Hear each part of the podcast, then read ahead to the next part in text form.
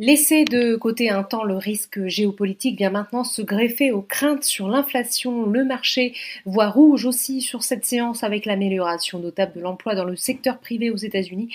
978 000 emplois nets créés en mai, alors que les économistes tablaient sur la création de 680 000 nouveaux postes. En effet, la reprise alimente la possibilité d'un resserrement monétaire qui interviendrait plutôt que prévu après deux séances de hausse. Le CAC 40 se replie de 0,21% pour terminer la séance vers les 6507 points dans des volumes d'échanges faibles. Du côté des valeurs, Saint-Gobain grimpe de plus de 4% après avoir dit s'attendre à un résultat et une marge d'exploitation record au premier semestre de cette année. Carrefour également en hausse, plus 2,31% porté par Exxon BNP Paribas qui réitère sa recommandation à achat sur le titre. Le secteur de l'automobile se distingue également avec Michelin plus 1,31%, Stellantis plus 1,08% et Renault plus 0.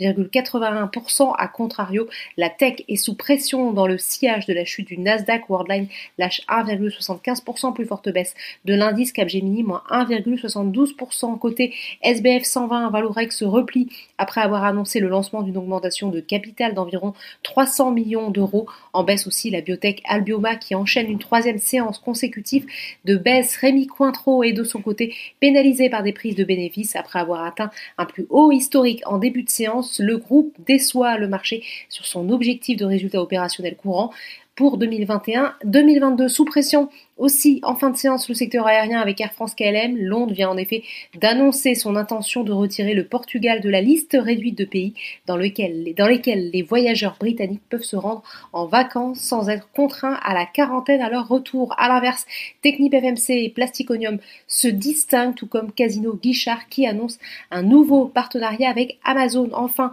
outre-Atlantique, la bourse de New York a ouvert dans le rouge ce jeudi le marché redoutant un durcissement de la politique monétaire après de nouveaux signes de redressement du marché du travail. Voilà, c'est tout pour ce soir. N'oubliez pas, toute l'actualité économique et financière est sur Boursorama.